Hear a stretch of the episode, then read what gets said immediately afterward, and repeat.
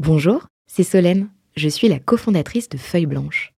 Le podcast que vous apprêtez à écouter est produit par notre agence. Nous sommes producteurs de médias d'inspiration pour les entrepreneurs et créateurs de contenu de marque. Vous avez un projet de création de contenu? N'hésitez pas à nous joindre sur un café at feuilleblanche.com. En attendant, bonne écoute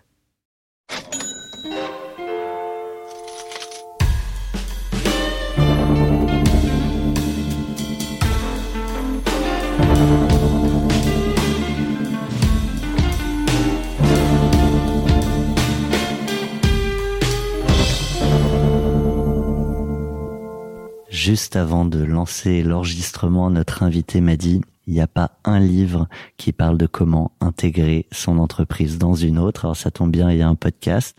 Avant euh, d'accueillir Adrien Chaltiel, le euh, fondateur et dirigeant d'Eldorado qui avait euh, revendu carrière juridique à Leaders League et de retrouver mon fidèle compère Renaud Granier. Salut Thomas. Salut. Je vous propose un de remercier évidemment euh, nos partenaires, Neuflis OBC, Madines. Mais je voulais surtout remercier euh, les, j'allais dire les dizaines, mais oui, c'est du coup c'est en dizaines de, de milliers d'entrepreneurs euh, ou de personnes intéressées par notre sujet, le cash out, qui nous ont fait remonter des des retours incroyables. Et, et, je vais juste en lire un sans le citer, mais je l'ai sous les yeux. Nous ne nous connaissons pas, mais je voulais te remercier, toi, tes collègues. J'ai écouté le premier épisode de Cash Out, c'est canon. Je suis entrepreneur, j'ai vécu cette étape de l'exit et écouter Ludovic, donc Uro euh, entre parenthèses, raconter son histoire m'a remémoré toutes ces étapes de ma propre histoire. C'est génial. Merci. Beau boulot et impatient d'écouter la suite. Et la suite aujourd'hui, on l'écrit avec Adrien Chaltiel. Bonjour Adrien. Merci de me recevoir. On démarre toujours avec Renaud euh, par euh, le jour J, celui euh, de la grande signature, un moment qui fait basculer des vies, et on le raconte en musique. Toi, tu as choisi ça.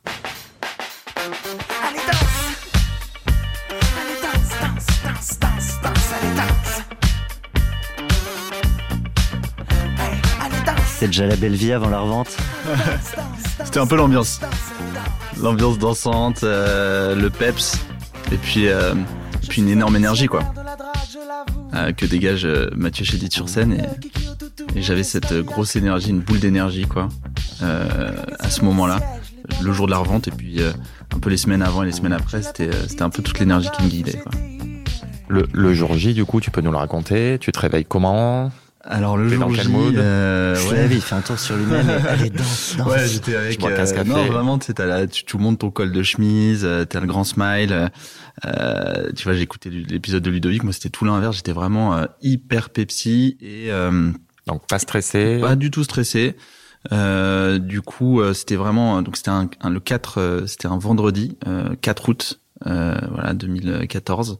Et, euh, et, je me souviens très bien, euh, on avait bon évidemment anticipé toute la, la le côté rédaction, euh, juridique, etc.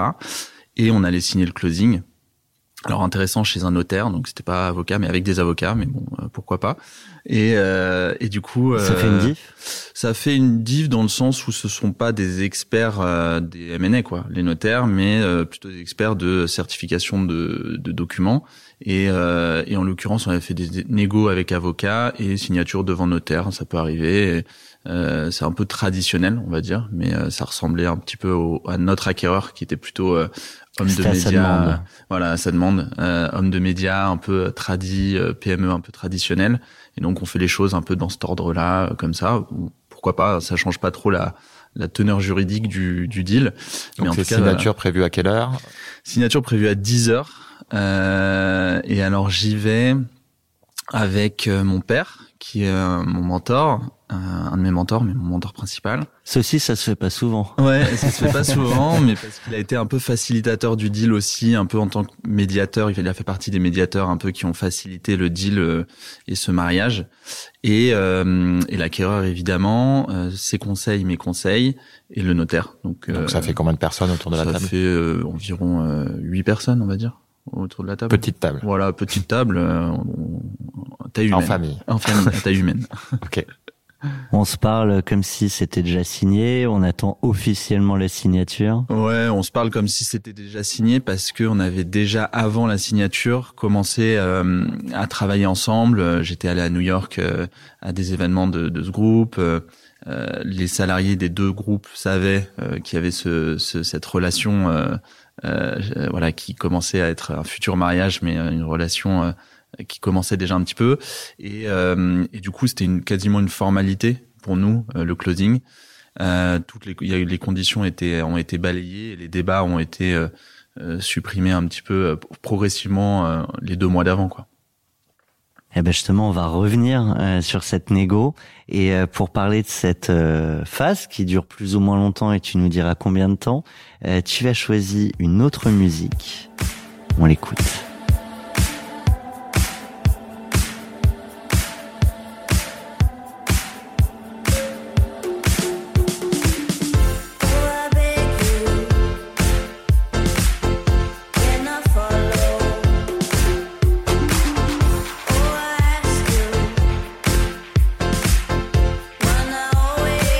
Très bon ça. T'aimes le rythme Inlassable. Je pense que je peux l'écouter une fois par jour. Euh, le matin, ça m'irait quoi. Ah, eh, sur le clip, elle est triste, la, la jeune fille. Chanteuse suédoise. C'était pas dans cet état d'esprit. Non, pas du tout. C'était pas du tout dans cet état d'esprit. En fait, j'ai, je t'ai donné cette, euh, je vous ai donné cette chanson parce que c'était un peu une marotte qu'on mettait avec euh, les potes entrepreneurs avec qui on était dans les incubateurs qu'on a écumé avant cette revente et euh, qui était tout un état d'esprit qu'on avait. Enfin, ça, ça, matérialise un peu tout l'état d'esprit qu'on avait. Et c'était vraiment une habitude vraiment forte qu'on avait de, de, mettre ce genre de musique. On mettait aussi beaucoup C2C, le, le groupe de mmh. DJ français à l'époque, et avec mes amis de chez Simple et Beau, euh, et euh, un peu tout le groupe d'entrepreneurs qu'on avait à l'ESCP. C'était un petit peu une, une, super ambiance, la, la vraie ambiance start-up qu'on voit dans les séries, quoi. Euh, tu vois. Parce que carrière juridique, donc c'est la boîte dont on va parler que t'as revendue. Elle se monte à l'école. Exactement. Moi, à la fac de droit, exactement. Est-ce que tu peux revenir vraiment à la genèse de l'idée, de la création? C'est hyper intéressant parce que en fait, quand on dit j'ai revendu carrière juridique, en fait, j'ai revendu un conglomérat de marques euh, et deux, deux sociétés qui étaient toutes dans l'univers des job boards spécialisés, donc des sites d'emploi spécialisés. Le leader de ces sites d'emploi qu'on avait développés était dans le droit puisque je venais de l'univers juridique. Et le groupe qui nous rachetait était un média très présent dans l'univers des avocats, etc. Il est toujours d'ailleurs. Et, euh, du coup, moi, j'ai en fait créé euh, ces entreprises. Donc moi, je viens de, de la fac de droit. J'ai fait Assas et Dauphine.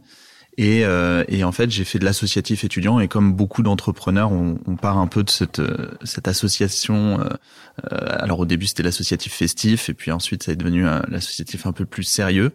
Et c'est notamment quand j'ai commencé à créer des médias dans, le, dans, dans la fac. Euh, un journal qui s'appelait Le Petit Juriste, donc vraiment un petit journal sans, sans grande ambition, à part donner de l'information vulgarisée aux étudiants en droit et qui en fait a explosé en fait. Donc ça m'a vraiment euh, sauté. Euh, j'ai mis le droit dans l'engrenage, mais ça m'a sauté dessus. Euh, l'entrepreneuriat quand ça mis le droit dans l'engrenage. Ouais, j'ai mis le droit dans l'engrenage, pas mal. Euh, et du coup, le voilà le le mix d'idées après a fait que bah tiens, qu'est-ce que cherchent le plus les personnes sur le site internet du petit juriste, c'est des stages. Donc, il euh, n'y a pas de site d'emploi spécialisé. Euh, on était en 2007-2009, euh, pas de réseaux sociaux. C'était quoi les sites d'emploi à l'époque qui, qui te restaient hein? C'était Figaro Classify, quoi. Donc tout ce qui est cadre emploi. Et déjà un média. Déjà un média. Qui avait son job board. Exactement. Déjà cette logique de média job board qui était très présent. On en reparlera, mais Figaro Classify nous avait aussi rapproché parce que voilà, c'était c'était un univers très naissant. Et c'était aussi l'univers aussi de la marque employeur qui existait pas du tout à l'époque. Alors justement, là, je laissais tourner le clip. Là, on arrive au moment où la jeune fille qui était triste saute dans les bras euh, de, j'imagine, de son amoureux.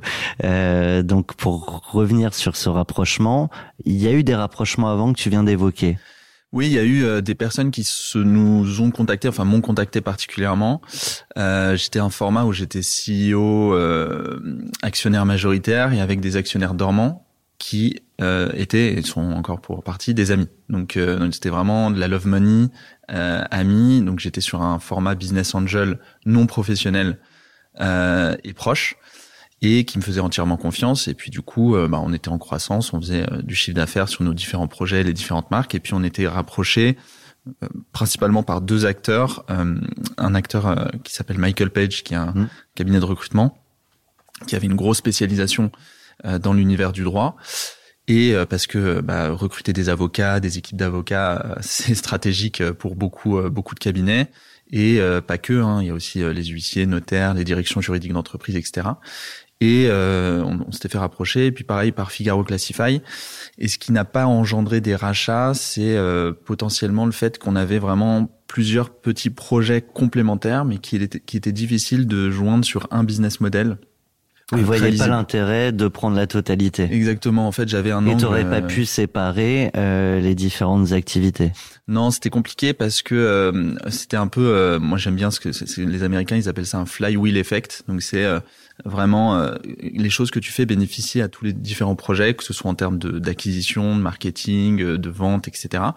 Et euh, et- et une- il y avait une cohérence, mais qui était trop liée à ma personne parce que c'est moi qui avais un peu la vision un peu stratégique, ce qui fait que les racheteurs pouvaient pas se dire il y a pas quelque chose de clé en main, quoi. Mhm. Euh, euh, très pratique et du coup euh, C'est souvent voilà. aussi ce qui fait que des ventes à shop. Ouais, c'est ça, exactement. C'est trop, soit c'est trop personnifié par le, le dirigeant ou la dirigeante, soit c'est que euh, c'est compliqué de d'actionner les mêmes réflexes qu'ont les dirigeants parce qu'ils l'ont créé ou euh, voilà. Et toi, sur ces rapprochements, c'était quoi ta religion euh, vis-à-vis de la session? Est-ce que tu y avais pensé avant? T'étais en pleine phase de création, de croissance? Alors pas du tout, franchement, euh, pas du tout pensé à revendre. Euh, même euh, quand Leaders League nous a rapprochés euh, après, on était plutôt dans une logique. On, ça marche, ça commence à bien marcher. Euh, ma fierté, c'était de recruter des personnes, vraiment, d'avoir des salariés et, des équipes, d'avoir une super ambiance et que ça, que ça continue et advienne que pourra. J'avais juste un leitmotiv dans ma tête en me disant, c'est mes premières vraies expériences entrepreneuriales et je me donne jusqu'à 30 ans pour apprendre un max, quoi apprendre un max et après 30 ans euh, je fais un peu ma V2 euh, avec euh, cette cette preuve de concept qui sont quand même des entreprises et qui Donc ça, c'était la bêta. ouais c'était un peu la bêta euh, bêta entrepreneuriale mais je le voyais vraiment un peu comme ça et je sais pas pourquoi j'avais les 30 ans euh, Parce que Euh, t'étais en hyper jeune aussi. En, Ouais, en j'ai- sortie d'école, euh, t'as tout de suite entrepris. donc. ah, c'est c'est voilà j'avais 25 euh, enfin c'est entre 22 et 27 ans quoi que Ah. j'ai entrepris ces boîtes et je les ai vendues à 27 ans donc euh, Et tu dis, je voulais pas forcément vendre? Au final, t'as vendu. Euh, Ouais. Donc, il y a eu des points de, de réflexion, des évolutions. Ouais, clairement. En fait, je me voyais pas revendre. euh, De, de toute façon, l'en- l'enjeu euh, pécunier et, et forcément faire euh, une acquisition et un exit, je l'avais pas trop en tête parce que on commence à faire du chiffre d'affaires, je me payais correctement et, et je vivais correctement de ce que je faisais et puis on, on continue à croître.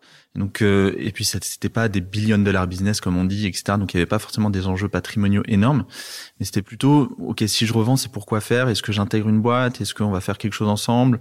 Euh, je me voyais pas faire un exit euh, sec euh, en disant bah tiens faites ce que vous voulez de ces boîtes là parce que j'étais très lié à ces boîtes. Et du coup euh, les premiers euh, rapprochements qu'on a eu c'était un petit peu ça c'était un petit peu l'ADN était assez éloigné. Et je me voyais pas euh, aussi non plus intégrer ces boîtes là mais c'était intéressant de voir que on s'intéressait à nous et qu'on prenait le bon pli quoi Et alors, on va revenir du coup sur ce deal avec Leaders League. Qui contacte qui? T'as Alors, t'as parlé de euh, médiateur, et notamment ton papa Ouais. qui avait été à l'origine. Euh, c'est ton papa qui se dit euh, maintenant, Adrien, euh, il faut que tu ailles Ah non, vivre autre chose. Pas du tout. C'est très très drôle. C'est que c'est le fondateur lui-même du groupe. Euh, donc c'est une, une TPE PME de, on va dire aujourd'hui à 150 salariés. Euh, c'est c'est une, belle boîte de médias. Et euh, avant c'était un petit peu plus médias traditionnel. Donc c'était vraiment très papier événementiel. Et j'étais allé à un de leurs événements qui était juste à côté de là où on enregistre aujourd'hui. Et euh, par X ou Y raison, on a réussi à avoir un stand euh, par un euh, gratuit, parce que moi j'étais vraiment en mode start-up, donc je disais ah, est-ce qu'on peut et Donc il y avait beaucoup d'avocats, euh, de banquiers d'affaires, de financiers, etc., qui étaient des cibles clients pour nous, avec euh, notre agence de, de, de marque employeur, euh, notre job board pour diffuser des offres, etc. Donc on est vraiment, on était vraiment Au cœur de. au cœur du truc. Et lui est venu me voir en me disant, ça fait plusieurs fois que je vous vois, euh, je te vois, j'aimerais vraiment qu'on qu'on puisse discuter, euh, voir ce que vous faites. C'est hyper intéressant, c'est dynamique, c'est jeune. Nous, on est très euh, à la recherche de, de cette énergie-là euh, chez nous. Qu'est-ce qu'on pourrait faire ensemble, quoi? Et donc, je euh, bah, avec plaisir pour en discuter. Et, et Oui, là, tu que dis pas euh, ce qu'on pourrait faire ensemble, c'est que tu me rachètes. Non, non, c'est vraiment euh, ce qu'on pourrait faire ensemble. Pour moi, c'était un partenariat. Tu vois, C'était vraiment euh, vous. euh, euh, puis la logique mercantile de cette boîte me, avait sa réputation, donc je me suis dit ouais, il va vouloir me vendre un truc pour l'année ou euh, trois ans, je sais pas quoi. Et en fait, euh, on a eu un fit très fort de personnalité entrepreneuriale. Euh, et après, il m'a invité à déjeuner. On a fait un déjeuner, c'était assez marrant parce qu'on a fait un déjeuner à l'atelier Renault sur les champs et on avait bloqué une heure et demie. Et en fait, le déjeuner a duré dix heures. Quoi. Donc euh, on est vraiment resté et on a dîné. Donc en fait on a déjeuné, on est resté assis, on a on a on décalé nos trains, nos agendas et tout pendant qu'on parlait. au fur et à mesure. au fur et à mesure. Et c'était un truc pro ou c'est euh, ou ça a fité aussi perso? Alors ça a plutôt fité pro, euh, perso dans la dynamique entrepreneuriale, mais euh, après on n'avait pas du tout les mêmes euh, quotidiens non plus et, et les mêmes personnalités sur plein d'aspects, mais on avait quand même beaucoup de points de rapprochement un peu c'était un peu comme un date quoi euh, qui se passe bien. Et t'as envie de rester t'es là ouais et toi ah ouais t'as fait ci voilà euh, encore un dernier verre. Ouais encore un dernier verre. Non même pas euh, alcoolisé tu vois parce que ça aurait pu être une excuse aussi mais parce que Pierre Etienne ne boit pas d'alcool. Donc voilà c'était un, peu intéressant de de creuser au fur et à mesure. Alors il se passe quoi pendant ces 10 heures? Eh ben écoute on fait tout le tour de on, enfin, on fait tout un tour de pourquoi on a fait ça, qu'est-ce qu'on veut faire, qu'est-ce qu'on veut devenir, euh, ah ouais, toi aussi tu penses comme ça, euh, c'est super. Donc en fait, on Donc on parle plus vision, on fait pas le tour euh, des chiffres. Non, pas dans ce premier rendez-vous. Vraiment, c'est vraiment le rendez-vous vision. On parle vraiment pas de chiffres, combien vous faites de chiffres, combien vous êtes, etc. C'était plutôt c'est ça qui était très passionnant, c'est que c'est dans les rapprochements, c'est quand on, on, perçoit les, les fits qu'il peut y avoir. Les synergies. Voir s'il y a un ADN commun ou pas. Ah ouais, exactement. Dans quelle mesure.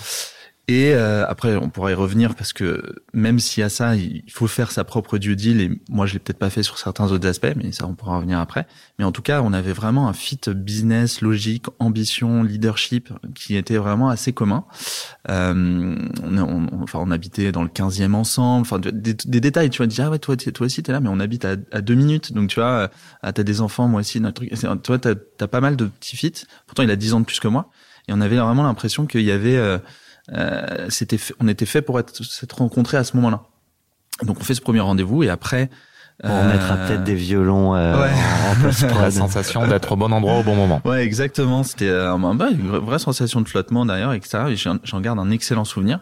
Et même les, les deux ou trois rendez-vous d'après, où ça s'accélère, où là, il, il, me fait un peu plus du rentre dedans en disant voilà, euh, faut qu'on fasse quelque chose ensemble et faut qu'on faut qu'on fasse l'union fait la force quoi. Donc vraiment. Euh, Donc c'est sa phrase qui t'a permis de prendre conscience que ça allait aller plus loin. Là c'était ça. Donc tu prends conscience qu'il y a possibilité d'aller plus loin parce qu'on peut se dire qu'il y a plein de choses à faire ensemble et puis à un moment ça chope et ça arrive souvent. Donc c'est quoi les étapes d'après? Euh, et avec Renault et tu l'as entendu hein, dans, dans les autres épisodes on apprécie le côté no bullshit et il y a forcément des sujets parce que chacun a ses intérêts et à un moment il peut y avoir des, frictions et c'est normal. Sur quoi ça sur quoi ça frotte? Alors euh, je serai totalement transparent, j'adore le no, bullshit donc nous on était euh, dans une dynamique, on était une petite boîte, on était une vingtaine de personnes.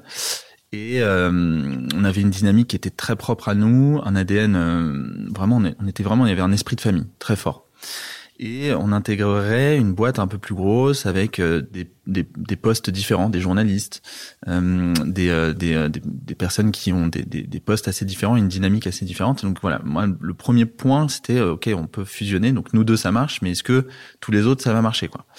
Et ça c'était vraiment les premières discussions puisque lui arrive avec une proposition de dire donc vas-y, l'union fait la force, joignons-nous.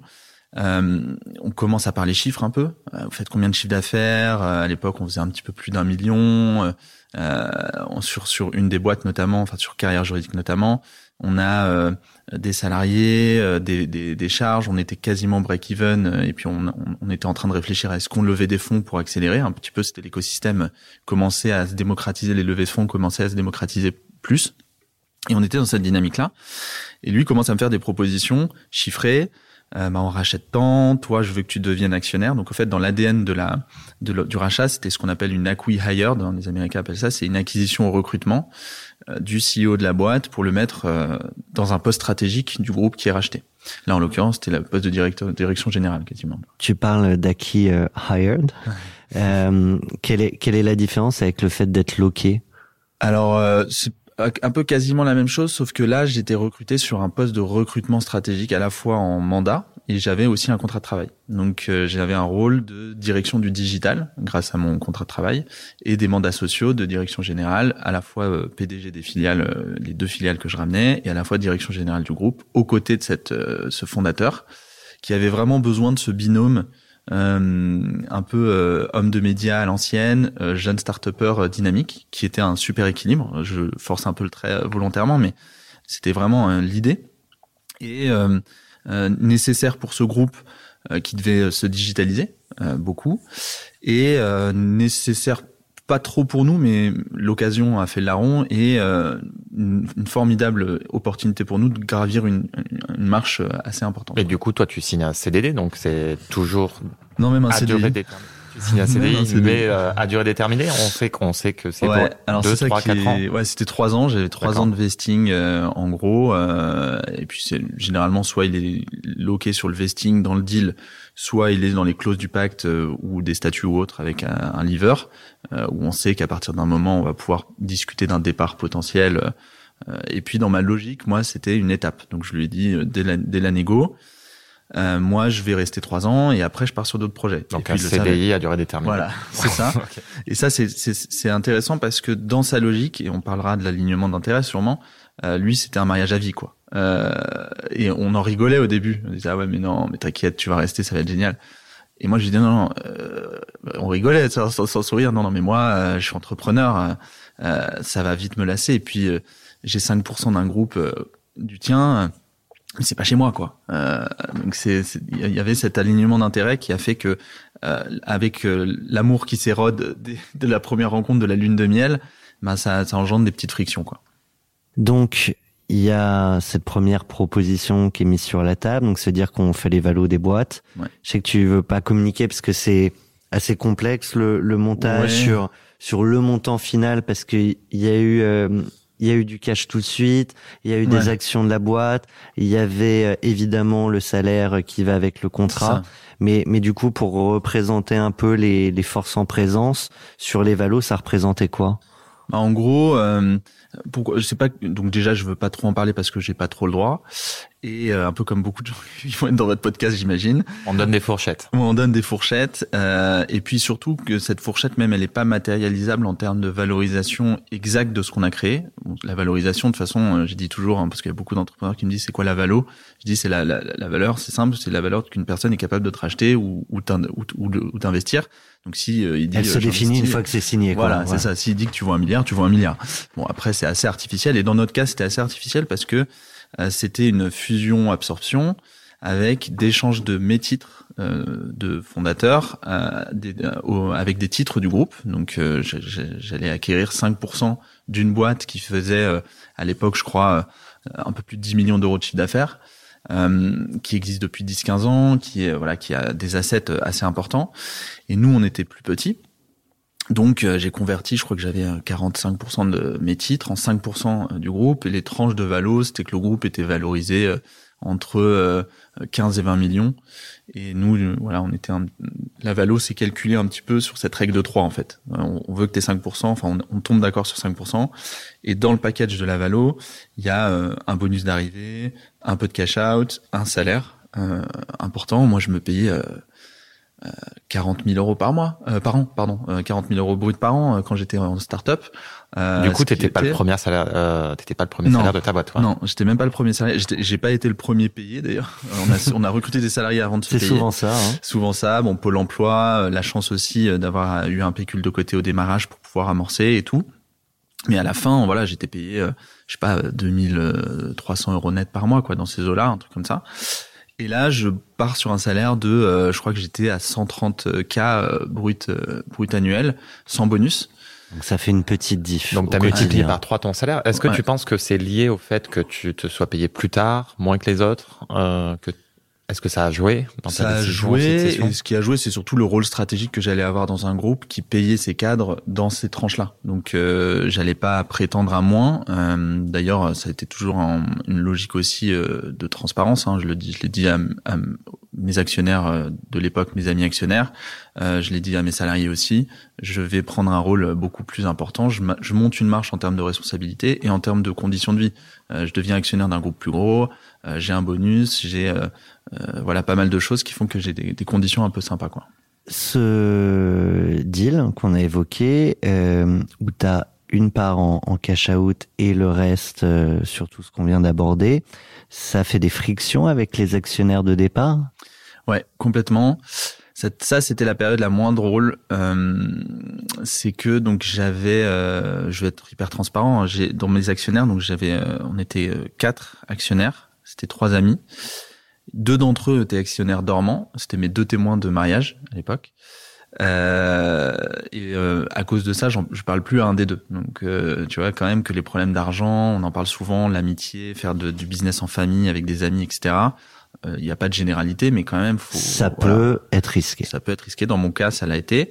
Ça nous a vraiment bloqué et un autre euh, Antoine qui lui euh, était vraiment euh, ami aussi, mais il a été opérationnel pendant un moment. Donc en fait, il a été opérationnel pendant deux ans dans la boîte et après il est parti. Et donc il avait un traitement un petit peu différent parce qu'il a il a participé à la croissance de la boîte. Et pourquoi ça a été compliqué? Parce que comme c'est une acqui-hired comme on disait, moi j'avais un intérêt plus prononcé de faire cette vente que les autres. Hmm. En disant quitte à baisser un peu la valeur en voilà en disant et même même pas quitte c'était dans mon intérêt que le groupe paye moins potentiellement. Enfin, on pouvait penser ça, alors que moi, je voulais juste le fair price, euh, le, le, le, prix euh, vraiment euh, dans l'équité de ce qui a été fait, donné par les différentes parties, notamment les actionnaires dormants, hein, qui ont donné de l'argent en fait. Euh, au démarrage. Et après, on avait fait une petite levée de fonds aussi. Et du coup, euh, on, a, on a eu ce désalignement euh, de d'intérêt de faire cette vente, ce qui fait qu'on était vraiment bloqué et on a fait rentrer euh, des médiateurs qui étaient en gros euh, nos, nos, parents. Donc on a eu la chance d'avoir euh, des pères, donc un, un, des parents qui était avocat, l'autre qui était entrepreneur, mon père qui était cadre sup, un peu bon père de famille, logique business. Puis on s'était tous vus au mariage, donc. Ouais. C'est dans notre contexte. tous et on n'arrivait pas à, à, trouver une belle fin. À, Parce que eux littéralement bloquaient en fait le deal. Ouais, surtout un, bah celui à qui je me suis plus entendu après malheureusement euh, où euh, l'argent, en fait, tout de suite, euh, les, les, personnes ont l'impression que on, on est, on, avait des parts de Facebook, quoi. Tu vois, c'était un truc genre.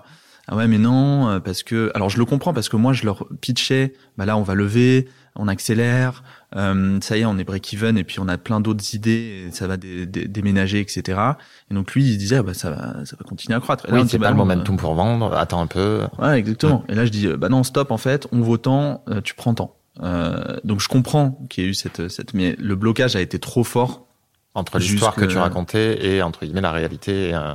Ouais, exactement. Donc en fait, on a trouvé un juste milieu de prix. Euh, je crois qu'ils sont fait quasiment, euh, je sais pas quoi, euh, entre 200 000, environ 200 000 euros euh, sur quelque chose où tu as investi entre 15 et 20 000 euros. Bon, donc un fois 10. Un, fois, un bel exit. Super, super bel exit pour un voilà, actionnaire dormant. Euh, dormant et jeune, euh, et etc. C'est dans, dans cette tranche-là. Mais en tout cas, euh, euh le, ce, qui, ce qui est pas marrant, ce qui est, ce qui est frustrant, c'est qu'on a trouvé un prix, mais qui n'allait à personne en fait. Mmh. Parce que généralement, quand tu trouves un prix juste milieu, tu dis bon bah, et en fait, le juste milieu n'allait pas à celui qui allait avoir l'argent et n'allait pas à nous parce qu'on dépensait trop. Enfin, moi, je trouvais que c'était trop et qu'il avait abusé.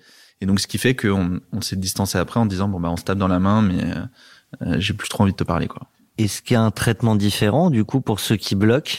Que, Comment on fait euh... mmh, Malheureusement, ils peuvent bloquer. Hein. Euh, oui. Le deal aurait pu ne pas se faire s'il disait non. Euh, il a été vraiment forcé un peu la main par son, son père et un peu les, les, les papas de négo en disant non mais arrête là tu vas pas euh, négocier ad vitam, soit le deal se fait pas quoi. Et puis je, je l'ai vécu moi-même en tant qu'investisseur dans des startups où j'ai fait un peu médiateur en disant à des investisseurs mais attends, si tu bloques, c'est soit zéro, soit euh, 200 000 quoi. Mmh. Euh, donc euh, c'est euh, c'est une discussion qu'on avait eue sur ce plateau avec Stéphane Bobo qui à un moment avait pareil un invest qui qui bloquait.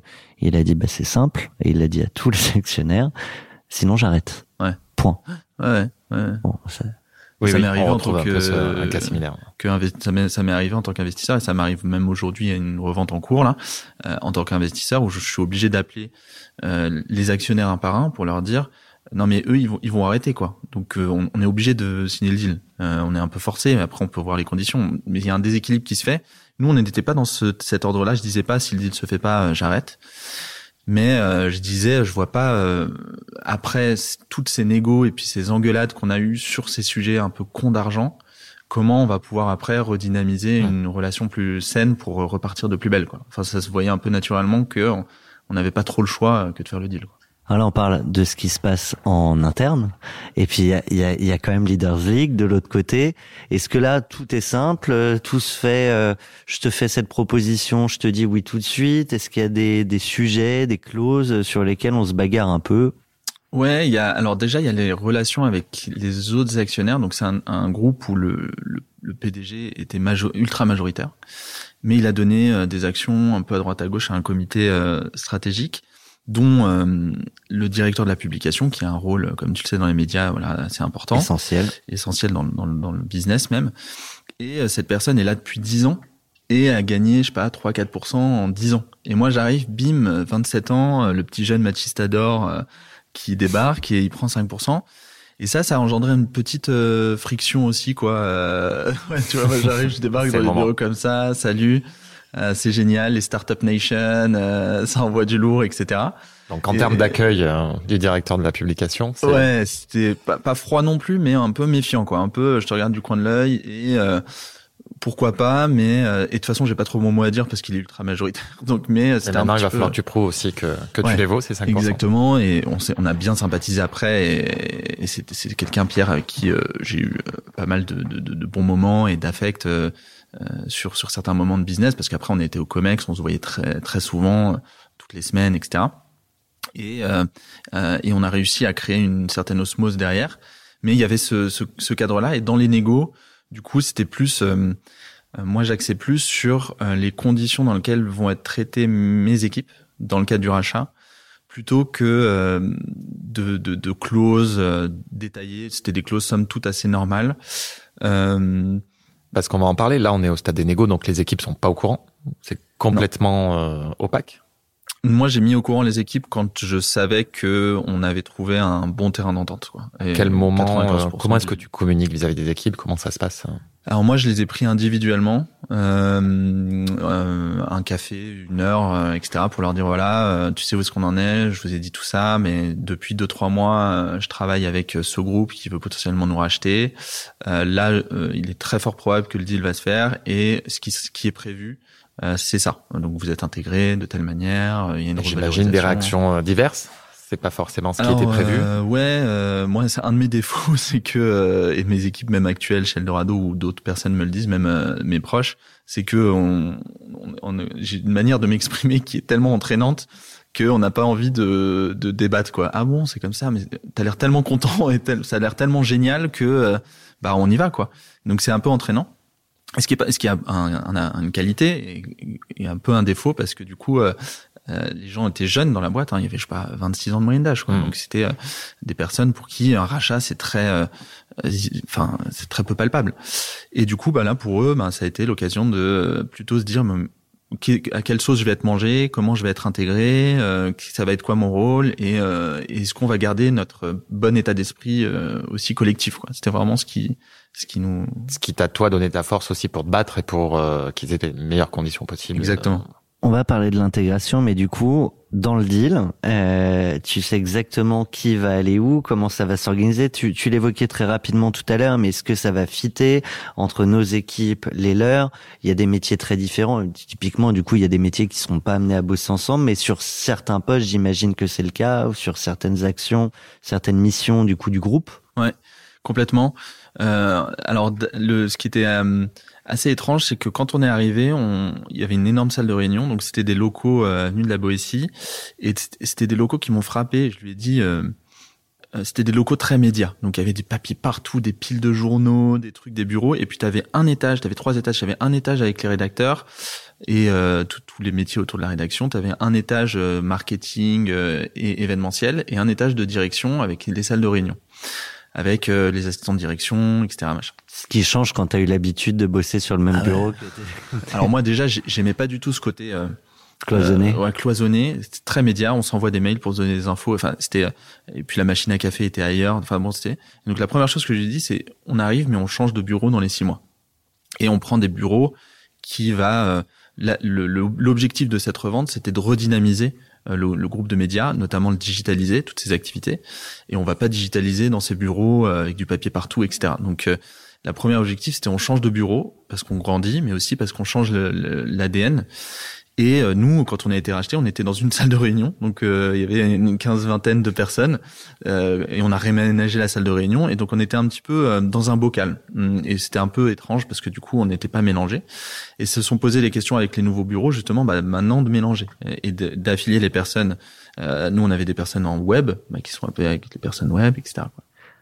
Justement, tu, parles de, tes équipes. Là, on commence à rentrer dans, l'intégration. Donc, je te propose de, passer au, jour d'après, celle où toi, ou tes équipes, ou ton entreprise, tes entreprises entrent euh, dans le groupe qui, qui vous a repris.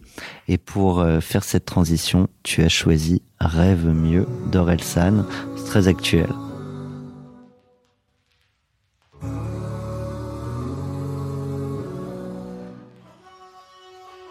T'as jamais eu aucun goût, c'est pas le Covid. Nique ta mère, nique ton luxe et tes placements de produits. T'es pas stylé, t'es qu'un suceur d'algorithme. Tu seras jamais heureux parce que t'es maudit. Lifestyle de connard, vendeur de fausse gloire, trader en costard. Leur rêve c'est mon cauchemar. Génération burn-out, sous pression. Courir après des chimères de perfection. Bousiller comme Amy, bousiller comme Britney. Confond pas réussite, gloire, bonheur et succès. Très bon. Alors pourquoi, pourquoi ce choix du coup euh, parce qu'en fait, euh, moi j'ai été assez euh, protégé hein, dans ma jeunesse, notamment par mes parents, etc. On a eu une super éducation et et en fait on euh, niveau business, il y a alors je vais pas vous l'apprendre, mais à la fac ou en école, on n'apprend pas trop à créer des boîtes et l'envers du business et surtout. revendre une boîte, c'est bah, du closing, les trucs passionnants dont on parle, etc. Mais c'est aussi après de l'intégration. Euh, et, et, quand j'étais jeune, j'étais jeune, je me disais, bah c'est génial en fait, c'est super. Et j'étais plein de grandeur. Et donc, d'autant plus un que plus un, ça fait trois tout de suite. Ouais, c'est génial. la lune de miel, c'était c'était la folie. Hein. C'était, euh, on, on, rigole tout le temps, les gens sont contents, etc. Et en fait, euh, aujourd'hui, maintenant que je suis plus mature, je me dis euh, euh, ouais, ok, revendre une boîte c'est bien, mais il y a du boulot derrière. quoi. C'est un peu comme quand on lève des fonds et qu'on est là, on chable le champagne. Waouh, c'est génial la levée de fonds. c'est là, que, les problèmes commencent. C'est là qu'il va falloir mettre cet argent au travail. Et là, c'est pareil. C'est là qu'il va falloir faire l'intégration. Et dans dans cette dans ce texte, il dit confond pas réussite, gloire, bonheur et succès, parce que souvent on mélange tout quoi. À revendre une boîte, c'est génial, c'est une grande réussite. Non non, la réussite c'est le mariage qu'on va en faire et la fusion qu'on va en faire. Alors oui, c'est une réussite personnelle, on peut se dire sur un instant T, mais c'est euh, voilà, c'est en tout cas ça acte tout ce que tu as fait jusque là. Ouais, exactement. Euh, mais il y a la suite. Mais il y a la suite et la suite, elle est beaucoup plus complexe que euh, faire un deal avec des avocats. Euh, c'est vraiment beaucoup plus de euh, ressentiment, d'alignement d'intérêts qu'il faut garder. Un peu, on peut toujours faire les rapprochements avec un couple et prendre les mêmes chemins, etc. Et une fusion, c'est un mariage. Hein. Donc euh, d'apprendre de ça, euh, j'étais pas assez préparé. En gros, c'est pour ça que je parle de cette chanson, c'est j'étais pas assez préparé. Euh, j'étais un peu comme un ado, quoi. C'est un peu d'ailleurs de ce, ce, genre de texte, euh, comme certains de ces textes, le passage de l'adolescence à l'âge adulte où on est on fait plein d'erreurs et heureusement hein, c'est des erreurs qu'on apprend mais euh, j'aurais aimé avoir un peu plus de tips en disant attention méfie-toi de ça regarde ça avant la revente euh, toi t'étais dans un état d'esprit où euh, la lune de miel va durer trois ans trois ans tout va bien se passer. je laisse les clés après et puis on reste bons copains quoi. Alors t'aurais aimé avoir les tips? Et en fait là t'as un micro. T'as des gens qui t'écoutent ah ouais moi j'ai ah, puis j'ai eu la chance de créer des projets, notamment Eldorado derrière, où je vois beaucoup, beaucoup d'entrepreneurs et puis de d'infos insider, parce que c'est quand même un, heureusement que vous êtes là, parce que c'est un monde qui est très opaque. Et du coup, euh, on peut avoir l'impression des articles médias que euh, waouh, c'est c'est la folie. Il n'y a pas une boîte que je connaisse, une startup, hein, puisqu'on est dans l'écosystème, qui n'a pas connu de difficultés. Euh, particulièrement euh, d'associations d'argent, etc. Et en particulier dans le cadre de rachat, d'intégration. Et euh, et pour de mon côté, euh, ce que je, je donnerais peut-être comme conseil euh, principaux, alors c'est euh, faire les due deals, choisir ses investisseurs, c'est hyper important, et ses acquéreurs, et l'alignement d'intérêts, surtout quand on va intégrer. Mais moi, ce que j'ai pas assez fait, c'est me renseigner sur la personne. Et la meilleure manière de se renseigner pour moi, je le dis pour les personnes qui ont des offres de rachat, c'est pas de voir euh, les succès commerciaux, euh, le leadership, euh, l'alignement qu'on a de dirigeant à dirigeant ou dirigeante à dirigeante, mais c'est plutôt de voir c'est quoi ses relations avec ses collaborateurs et ses salariés. Et, et inversement, c'est quoi la vision des salariés du, du dirigeant? Et en fait, quand on intègre une boîte, on, on, on connaît pas grand chose en fait de la boîte. Hein. Même si on passe six mois à se copiner. Mais t'étais pas là au quotidien. T'es pas là au quotidien. T'es pas là dans le, du lundi matin au vendredi soir. T'es pas là, etc. Et c'est le bon moyen, le bon moyen de voir si est-ce que ce que la manière dont il gère ses équipes ou dont ou elle, euh, enfin, de, dont, dont l'acquéreur euh, gère ses équipes au quotidien correspond à la manière dont moi je le ferai ou dont moi je le fais aussi. Et je pense que c'est le meilleur moyen de vérifier un alignement d'intérêt fort, c'est euh, l'aspect humain. Mais comment est-ce que tu le tu le contrôles? Comment est-ce que tu le vois cet aspect-là? Tu, Avec des entretiens avec. Ouais, euh... Je pense que j'aurais fait plein d'entretiens avec euh, d'anciens et d'actuels euh, collaborateurs du groupe. Et les seules personnes que j'ai vues du groupe, c'est le Comex. Celle qu'on voulait bien te montrer. Voilà, celle qu'on voulait bien montrer. Et le Comex qui est quand même, etc. Au-delà de ça, oui, pour parler de stratégie, le, le Comex, c'est quand même des, des, gens avec qui parler, mais, voilà. mais c'est pas les seuls qu'il faut euh, qu'il Moi, j'aurais aimé parler aux stagiaires. Hein. Ouais. Euh, comment vous avez été recruté Comment ça s'est passé Avec qui vous parliez et tout euh. Alors non pas pour enquêter, mais juste pour connaître le ressenti mmh. et la dynamique euh, oui, d'ADN bah, au quotidien. C'est un turnover de ouf. Euh, ouais, c'est hyper intéressant, ouais. effectivement. C'est un ça. message. C'est ça. C'est un super tips. Exactement. C'est un des conseils que je donnerais pour les gens qui souhaitent se faire acheter, c'est vraiment regarder cet aspect-là. Euh, plus que euh, le, le, reste de comment on vend et comment la croissance va bien du groupe. Quoi. Du coup, on entend euh, à travers euh, ce, ce, conseil que bah il y a eu des frottements aussi humains entre des une manière peut-être de gérer tes équipes que tu peux plus du coup gérer de la même manière parce qu'il y a d'autres gens. Donc c'est peut-être pas la même manière de pouvoir aussi, organiser euh, des rencontres, des fêtes, ouais. des ton fameux CDI à durée déterminée dans ta tête, pas dans la sienne. Ouais, Donc, exactement. Coup, en termes de temporalité les deux frottements, mais le, le, le, point un peu où je me suis senti un peu m'éloigner de ce mariage, c'est euh, l'aspect RH, clairement. Euh, comment ça se passait dans la boîte? Alors, j'ai tout de suite été très indépendant parce que j'avais voulu le, ça faisait partie du deal. Je gère euh, complètement en autonomie les filiales avec les forces du groupe, donc euh, tout ce qui est fonction support, RH, DAF, etc. Euh, mais il y a une autonomie de stratégie et une autonomie de gestion humaine. Donc ça, c'était bien.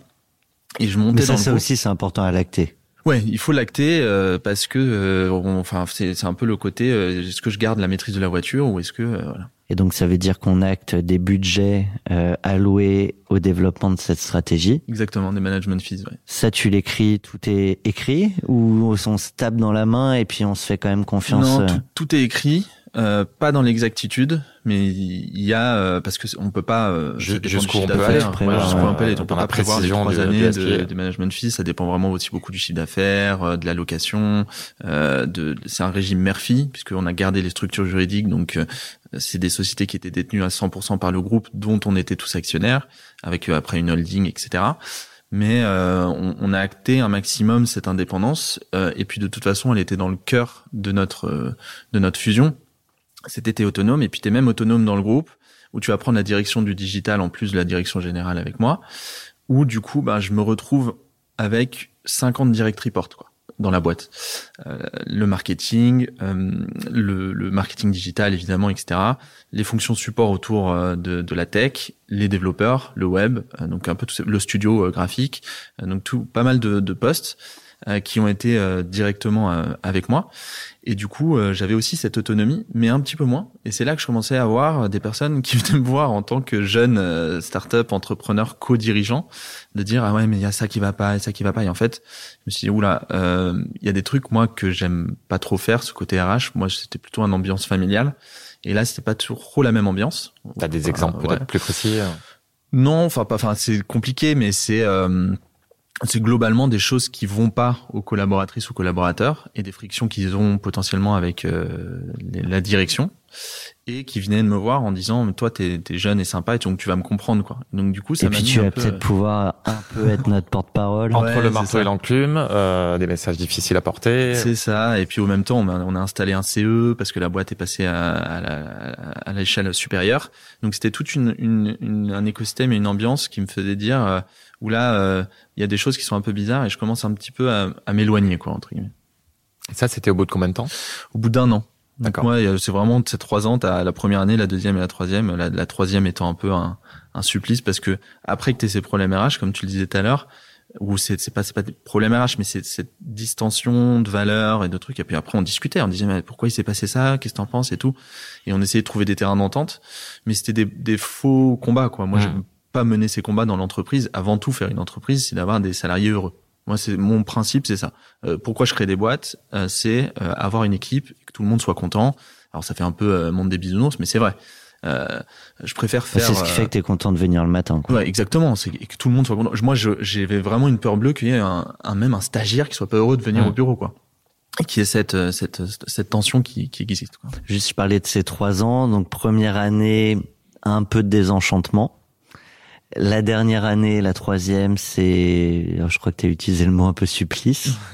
Euh, et, et la deuxième, on la qualifie comment? La deuxième, elle est, euh, on essaye de se remobiliser et il y a quand même des beaux projets, on a des beaux moyens, on avance bien, donc il y a, elle est plutôt en mode, il y a de l'espoir, l'espoir fait vivre, tu vois, euh, euh, en mode, mais sauf que euh, elle est deuxième. Et puis quand tu as fait un an et demi et qu'il te reste un an et demi, tu commences à penser, tiens mais qu'est-ce que je vais faire après? Et il faut que je lui rappelle quand même que voilà, j'aime bien, mais J'avais dit trois ans. Alors, tu te ça- rappelles tu peux, tu pas le dire comme ça. Mm. Et en fait, la vraie cassure entre guillemets de relation qu'on a pu avoir de- du mariage, ça a été le jour où euh, on a dit mais de toute façon moi je reste pas. Tu vois, je, on va pas, on va arrêter de tourner autour du pot, mais moi je pars. Euh, le, le trois ans pile, Donc, on je pars le prépare. lendemain quoi. Tu vois, Donc- c'est vraiment un peu comme Et ça. Et ça se prépare. Ouais, ouais. Et ça se Et ça prépare, se un déchet prépare. qui part, euh, la direction du digital. Pour un groupe ça. qui se digitalise, ça se prépare. Et comme pas mal de dirigeantes et dirigeants, euh, ils détestent voir les gens partir. Euh, moi aussi. Euh, moi, mes collaborateurs ou collaboratrices qui partent, euh, c'est toujours un crève-cœur. Le meilleur cas, c'est quand ils vont monter leur boîte, parce que là, tu peux rien leur dire à part euh, allez, je suis derrière toi et c'est génial. Mais quand ils partent chez un concurrent ou une autre boîte, même euh, qui déménage et tout, t'es toujours là. Quel dommage. T'as toujours un peu ce ce FOMO, ce fear of missing out de les avoir et tout. Tu te dis bon, personne n'est irremplaçable, mais c'était quand même une super étape. Et comment il réagit à cette annonce? Bah euh, euh, bien en face, mais en fait pas bien du tout euh, dans sa tête quoi. Euh, il le prend un peu comme une trahison euh, ou pas, enfin pas pas à ce point-là, mais un peu comme euh, un vrai crève-cœur euh, et euh, du coup bah du coup ça devient très compliqué de bosser ensemble. Quoi. Les relations se rafraîchissent. Voilà, se rafraîchissent euh, malheureusement parce que c'était quand même euh, un, un côté, euh, on avait une très bonne proximité euh, et pas mal de choses business dans lesquelles on était d'accord.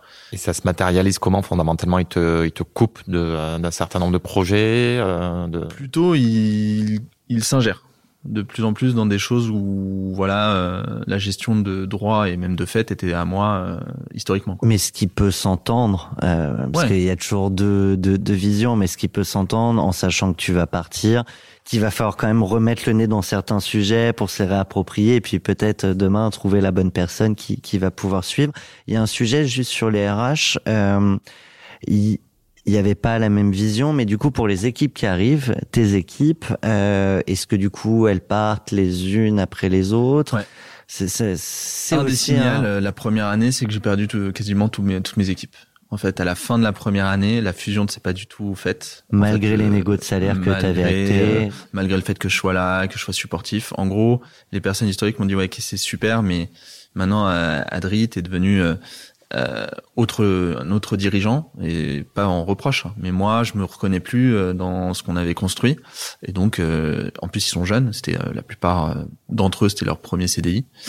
Donc, je les, je les ai compris, mais ça a été un véritable crève-cœur de renouveler euh, la dynamique RH. Et du coup, pas la même relation, j'imagine, avec les nouvelles non, équipes. plus ouais. historique. C'est une autre histoire. Après, ça, c'est la- la- le, le business qui veut ça. Mm. Euh, mais ça a participé au fait que, ben, euh, ça y est, j'ai fait le deuil de cette histoire et de cette, cette, cette ce timing euh, après, après la revente. Et ça a accéléré peut-être le fait que je me ressentais moins euh, proche des boîtes que j'avais ramenées, quoi. Je vais te faire la même que tout à l'heure. Est-ce qu'il y a un dernier tips sur la bonne intégration que tu pourrais partager avec nous?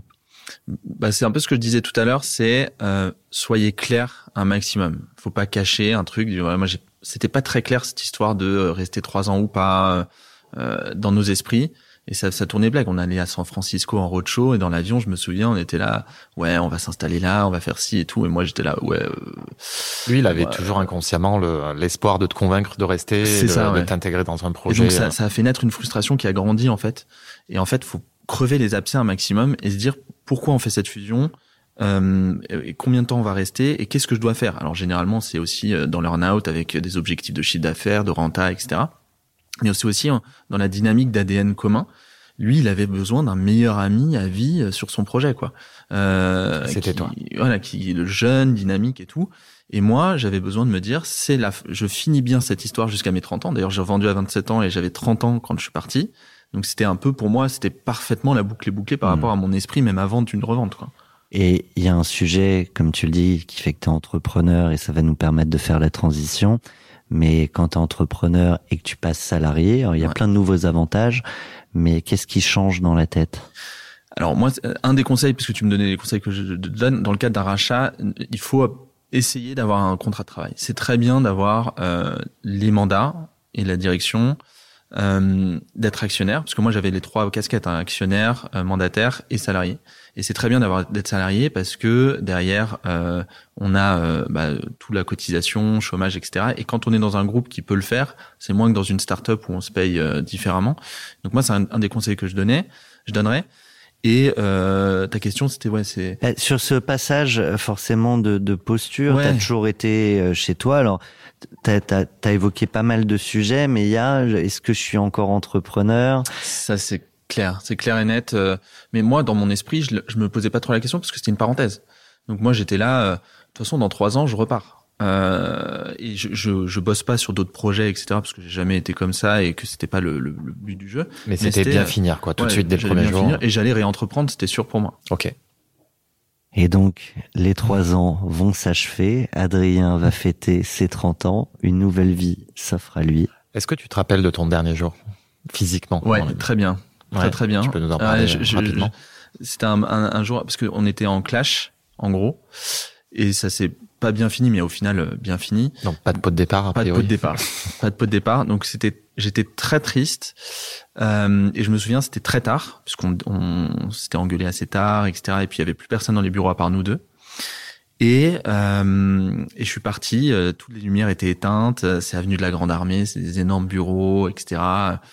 Et euh, je claque la porte et j'ai laissé mes clés, quoi. Et j'ai laissé euh, tous les trucs, euh, mon ordi, mon téléphone pro, tous les trucs, quoi. Donc c'était Comme dans vraiment les films policiers où tu la laisses ta petite porte, plaque. du et... coup. tu pars par la petite porte et tu peux pas dire au revoir à tes euh, salariés historiques, collaborateurs historiques ou collaboratrices. Tu as pas euh, d'annonce, etc. Et puis alors tout le monde savait qu'il y avait une tension dans l'air et que ça allait partir, mais du coup généralement un départ d'un dirigeant ou d'une dirigeante, ça se fait de façon assez brute, euh, ce qu'on appelle euh, bah, euh, alors j'ai pas été révoqué à ce moment-là, mais il y a tout ce qui est révocation, il y a la révocation ad notum, c'est la vraie truc euh, de euh, il prend son carton et il passe devant tout le monde quoi. Et c'était un peu ça l'esprit. Euh, et c'était assez choquant pour tout le monde parce que du jour au lendemain, je suis pas venu. Et du Mais coup, il le savait pas, du coup, que tu retenais pas. euh, Non, le- les développeurs le Ah, lendemain. il n'y a pas eu de communication interne là-dessus. Du tout. Donc en fait, les développeurs web ou le, le- le directeur technique, le CTO qui m'a- m'écrit, euh, bah t'es où ce matin, etc. Euh, truc. Et donc euh, je pouvais pas communiquer. Enfin, on était vraiment dans une situation un peu bizarre. Tu pouvais Ouais, pas voilà. parce que c'était acté tu n'as pas le droit? Nous, euh, non, non, non, c'était acté. Non, c'était que Entre je voulais pas. Ouais. C'était acté entre nous. Et, euh, Bah, et, euh, et j'ai respecté le fait Ouais. qu'il voulait l'annoncer à sa manière et storyteller comme il voulait le truc. De toute façon, j'avais, j'allais avoir aucun pouvoir sur cette partie-là. Juste, j'ai été disponible pour les salariés et leur dire, voilà, si vous voulez en discuter, si vous voulez en parler, etc. Mais, Mais humainement, c'est euh, c'est un peu ardos, quoi. Ouais, c'était très ardos et euh, je m'en suis étonnamment, je m'en suis assez vite relevé. Euh, ça, ça a été très très marquant. Euh, bon après j'en ai j'en ai toujours eu des traces parce que c'est quand même euh, violent quoi. Tu pars du jour au lendemain et le moment où je pars où je claque la porte, je me souviens très bien avoir repensé euh, à la pre- au premier jour de l'entrepreneuriat. Au la première fois quand est-ce que j'ai pensé à créer euh, ces journaux étudiants euh, et euh, avec émotion quoi, en disant ah bah ça y est c'est plus du tout à moi et ça le sera plus jamais. Euh, et donc j'étais très triste et à la fois un petit peu libéré, tu vois. C'est-à-dire que quand tu ouvres la porte, t'es triste, mais quand tu la refermes, vraiment. euh, Bon, il y avait un climat social euh, hyper dégradé aussi. Ouais, aussi. La forme de euh, soulagement. voilà, c'est clair. Et puis enfin, je peux reprendre mes propres euh, libertés, quoi. Une porte se ferme, une nouvelle s'ouvre. Euh, donc euh, trois trois ans euh, après la revente, Adrien fête ses 30 ans et une nouvelle vie s'offre à lui.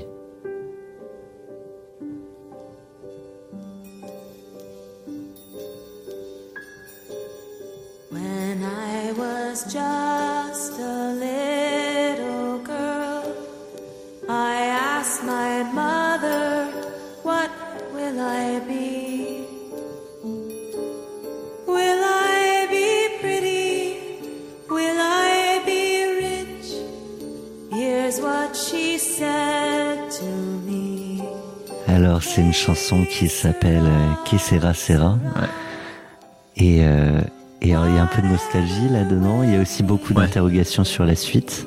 C'est ça, elle est un petit peu là, un, un, un rythme très euh, très calme, assez nostalgique justement. Tu penses un peu les yeux en l'air. Je la vois pas trop comme ça. Moi, je pense plutôt au texte. Le Que sera sera. Que sera sera. Donc c'est une chanson de Doris Day. Là, c'est Pete Martini qui le reprend. On connaît sûrement, euh, certains connaissent sûrement euh, la version de Wax Taylor, Wax Taylor voilà, en mode euh, un peu plus DJ. Mais c'est plutôt le texte où il dit what, what will be, whatever will be will be, the future is not us to see.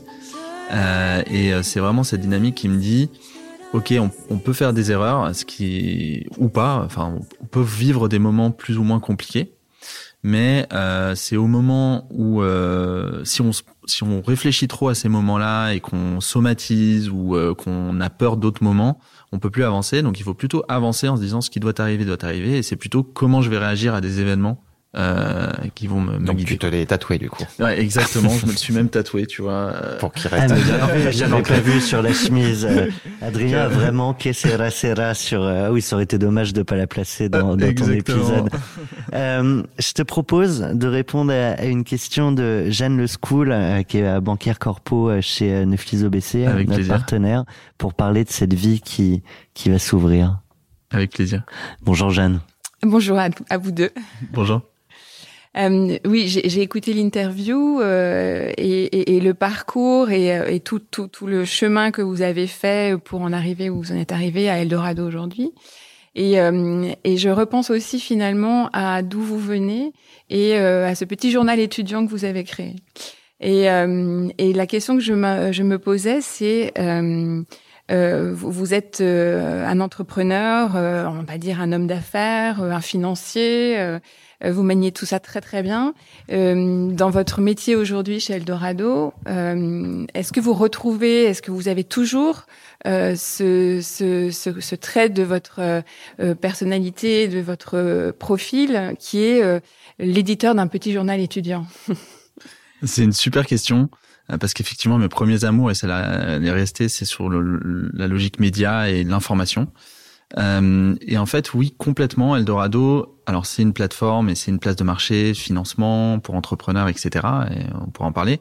Mais c'est aussi le but de la création d'Eldorado au démarrage, c'était euh, de, de, mieux préparer les entrepreneurs à financer leur entreprise. Donc c'était vraiment euh, sur l'angle euh, du, du, contenu, euh, notamment, parce que tous les contenus qu'on a et sur les médias sont super, hein, sur les levées de fonds, les histoires qu'on raconte. Mais en fait, les entrepreneurs, c'est assez peu palpable pour eux euh, quand ils sont face à leur business plan de savoir comment ils vont euh, actionner des financements et une stratégie liée à leur stratégie d'entreprise. Et je voyais qu'il y avait vraiment ce manque énorme. Hein. Euh, c'était assez paradoxal, et puis ça l'est toujours. C'est-à-dire qu'il y a énormément de sources de financement en France, mais que euh, on pose la question à un entrepreneur, il a ouais, ok, mais moi je, je sais pas par où commencer, où, où aller. Et donc dès le départ, Eldorado, et pour se faire connaître, notamment, il y a eu à la fois du personal branding avec euh, mon, profil, notamment l'activité sur LinkedIn, etc. Mais aussi beaucoup de contenu, euh, euh texte, vidéo, euh, audio, enfin un certain nombre de contenus qui permettent aux entrepreneurs de mieux comprendre. C'est même voire même de l'éducation qu'on on dit parfois, euh, mieux comprendre comment actionner leur financement et, et voilà, donc euh, oui, j'ai gardé cette, euh, cette logique-là et je pense qu'on va la garder longtemps, euh, notamment pour aller chercher des entrepreneurs qui ont encore moins de facilité que d'autres à trouver des financements. D'accord, merci. Et alors Jeanne nous a permis une belle transition euh, pour arriver à Eldorado, mais avant ça, tu, tu évoquais tout à l'heure qu'au bout d'un an et demi après la revente, tu dis ah, ça y est, il me reste un an et demi, qu'est-ce que je vais faire?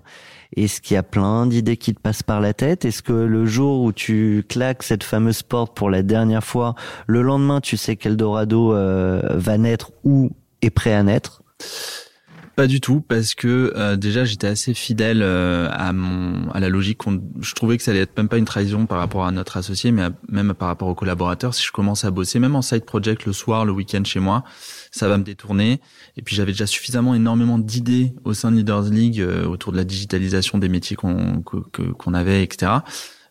pour que ça occupe mon temps. Et donc moi je disais, moi c'est trois ans et trois ans plus un euh, je pars de la feuille blanche. Et c'est vraiment ce qui s'est passé. Ça, c'est une histoire que j'adore raconter. C'est que du jour au lendemain, bah, vous avez vu, c'est passé assez euh, euh, brut le, départ, mais je suis vraiment passé de euh, un énorme bureau vitré avec un assistant de direction, un agenda rempli sur trois semaines, des déj dans tous les sens, même que je maîtrisais même plus quoi.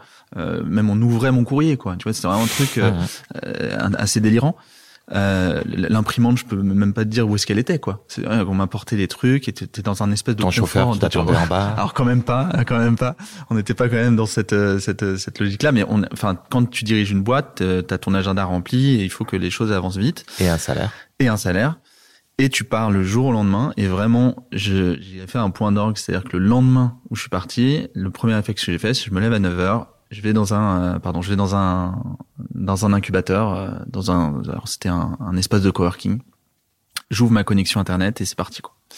Et, du coup toute cette routine de réunion etc est-ce que tu te l'es recréé pour te rassurer un petit peu ou? Pas du tout. Je me suis vraiment passé du jour au lendemain à euh, je repars de zéro je vais bosser la journée et je vais profiter de 3-4 mois pour faire un max de déj, un max de rencontres de personnes que je connais, retourner aux États-Unis, voir les personnes que j'avais pu rencontrer, les entrepreneurs français, etc., euh, pour voir un peu leur histoire. Euh, est-ce qu'il y en a d'autres qui sont partis euh, de zéro, repartis de zéro pour recréer une boîte? Et, et, donc, tu es, dans ce coworking, tu ouvres ton laptop, et tu, tu tapes quoi? Je tape. en fait, j'avais des, des feuilles de notes. comment créer une boîte Non, je déjà, je, bon, j'essaie de voir quelles personnes je vais rencontrer, etc. Et pourquoi. Et surtout, les premières choses que je tape, je tape, parce que c'est quelque chose que je dis souvent aux entrepreneurs, c'est euh, trouve ta passion euh, et fais-en une entreprise, plutôt que voilà, puisque ça va être ton quotidien même plus que tout. Donc euh, regarde ce qui te passionne et essaye de faire quelque chose dedans. Et moi, mes passions, c'était euh, grosso modo le sport, les enfants et le, le, les entrepreneurs. Vraiment, j'étais passionné par les histoires d'entrepreneurs. Et euh, Donc à ce moment-là, ça aurait pu être trois directions. Enfin, tu as trois chemins devant toi. Tu rencontres, j'imagine, du coup des gens sur un peu tous ces chemins, euh, de la tech, j'imagine, euh, sur la partie euh, enfant. Et à un moment, Exactement. Et en, en, parallèle, je suis contacté quand même, c'est intéressant de le dire, parce qu'on on devient un profil assez intéressant post-acquisition, serial entrepreneur, ce qu'on veut, etc. Où je suis contacté par des fonds d'investissement qui veulent euh, que je les rejoigne. Euh, soit en tant que partenaire ou, euh, operating partner, donc un peu externe dans les boîtes pour les aider à les accompagner au mieux. Et j'ai été un peu tiré un peu à ce moment-là en me disant est-ce que je prends un job salarié euh, Mon père disait oui oui vas-y sécurité etc. Ou est-ce que je réentreprends? Tu pouvais faire du conseil aussi? Ouais, du conseil, beaucoup. Et puis, on l'a pas dit, mais je suis aussi devenu business angel dans cette période-là grâce à un peu l'investissement euh, que, que j'ai pu avoir. J'ai investi dans une quinzaine de startups, donc j'avais du, du, du, temps à accorder à certaines d'entre elles aussi, ce que j'ai fait. Euh, et dans mon univers, hein, d'ailleurs, euh, il y avait par exemple Welcome to the Jungle, c'était vraiment mon univers job board, etc. Et il y avait beaucoup de, temps à passer avec eux, donc j'en ai profité. Mais surtout, j'avais ces trois trois dynamiques et j'ai pris la dynamique euh, qui me paraissait plus naturelle et que je connaissais le mieux et je maîtrisais le mieux, c'était le monde des entrepreneurs. Et voilà. Mais il y a cette question, quand on se donne le temps, et pour le coup, tu t'étais vraiment donné ce temps, je vais à fond jusqu'au dernier jour, et le lendemain, je repars, tu l'as dit, d'une feuille blanche il y a cette question dans les rencontres qu'on a, du coup des beaucoup de propositions, en tout cas d'opportunités. Là, c'est presque il y a trop d'opportunités. Euh, il peut y avoir ce risque de se dire, allez, je que ce soit du salariat, de l'entrepreneuriat, de est-ce que je vais pas décider trop vite de mon nouveau chemin? Si euh, effectivement, mais c'est pour ça que moi je voulais prendre le temps. Alors je le temps peut être différent entre différentes personnes, mais euh, pour moi quatre mois c'était déjà assez long de se dire euh, je rencontre des gens, je commence à armer le projet. Et en gros au bout, au bout de six mois, j'avais une bonne idée d'Eldorado en tête.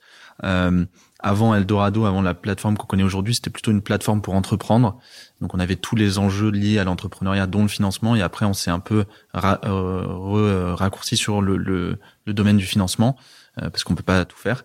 Euh, mais du coup, ouais, au bout de six mois, après réflexion, j'avais cette idée-là de rendre transparent. et puis l'ADN qu'on avait, ce qui est intéressant, c'est qu'il est encore aujourd'hui, c'était d'être très exhaustif dans les entrepreneurs qu'on adresse, c'est-à-dire que tout le monde peut trouver et d'être exhaustif dans les financements proposés, c'est-à-dire qu'on peut trouver tout ce qui met un euro dans une boîte euh, sur une plateforme. Aujourd'hui, c'est quoi la promesse Eldorado? C'est celle-là. Profitons quand même de ce passage. Bah, euh, un petit pitch. Euh, Eldorado. Euh, Sans le côté chiant du pitch. Non, non, j'aurais essayé de le faire dynamique. Non, mais vraiment, en une phrase, c'est d'aider tous les entrepreneurs à trouver tous les types de financement adaptés à leur projet. Public, privé. Public, privé, bancaire, alternatif. Il y a vraiment un peu de tout. Et du coup, le modèle? Et le modèle, c'est à la fois une plateforme euh, qui euh, fonctionne en modèle SaaS, c'est-à-dire qu'on a un SaaS pour t'aider dans la stratégie de financement de A à Z, et à la fois on a euh, une, possibilité d'accélérer ces financements, notamment en levée de fonds, avec euh, ce qu'on appelle une levée de fonds digitalisée. Donc c'est un peu le métier de leveur de fonds, de banque d'affaires, mais euh, entièrement digitalisé. et là, on prend un pourcentage des sommes qui sont investies grâce à nous, trouvées par les entrepreneurs. Du coup, c'est ta deuxième aventure entrepreneuriale. Qu'est-ce que tu as décidé de ne pas remettre dans Eldorado de cette première expérience? Et à l'inverse, qu'est-ce qui devait rester quoi qu'il arrive? Et tu peux trouver une autre réponse que des gens heureux qui viennent tous les matins. Je suis sûr que c'était ta réponse. Eh ben, t'as, bien, t'as bien eu raison. Fait les questions et les réponses. C'est, c'est clair, euh, mais c'est, c'est bon. J'ai, la réponse à deux, mais en tout cas, oui. Qu'est-ce que je remets pas, c'est euh, je ne mets pas des actionnaires euh, friends and family. Je mets des actionnaires professionnels quand on lève des fonds, donc euh, des gens où j'ai pas d'affect ou de lien et, euh, et qui vont pouvoir véritablement m'aider en tant qu'externe et pas euh, en tant qu'ami qui me donne un coup de pouce ou famille qui donne un coup de pouce. Ça c'est hyper important. Avec le risque. Euh, ouais, avec le risque, euh, voilà, qui est différent. Euh, mais voilà, on, on, fait du business avec des gens qui font du business et pour moi, je cloisonne mieux l'aspect business et famille. Et ça vaut pour les collaborateurs aussi? Tu es plus distancié? Oui, euh, oui et non. Euh, oui, dans le sens où euh, euh bah, j'ai un peu grandi aussi euh, de mes expériences sur justement tout, tout cet aspect relation, salarié, employeur, etc.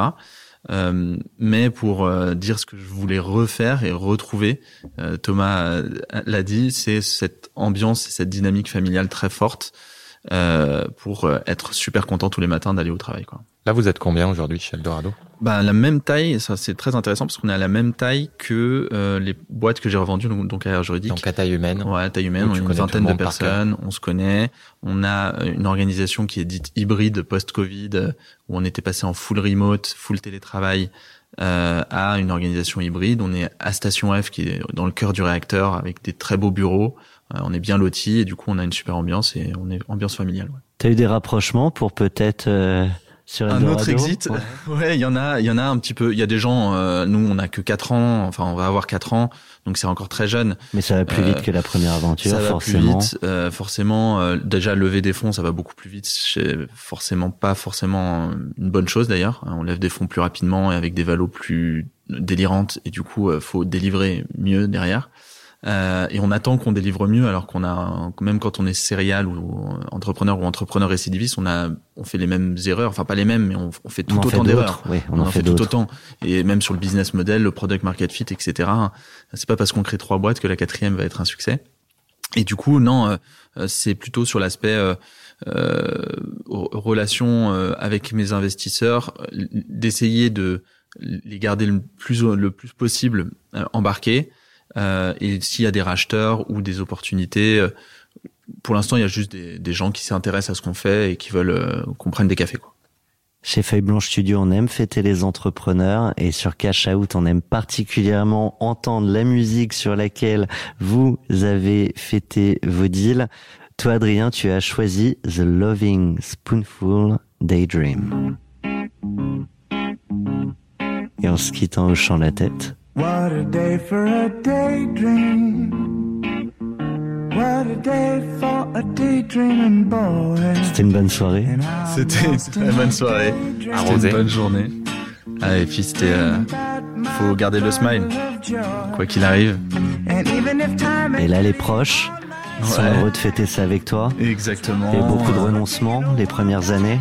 Beaucoup euh, de renoncements, mais aussi beaucoup de nouvelles opportunités et de pages qui s'ouvrent du livre. Donc ouais, euh, à la fois euh, il y a le passé, mais il y a aussi le futur, et il faut profiter de l'instant présent. Donc euh, dire si c'est une bonne journée, eh ben on y va en chantant et en, à cloche-pied jusqu'au travail, en chantant Daydream. Merci Adrien. Merci. Merci à vous.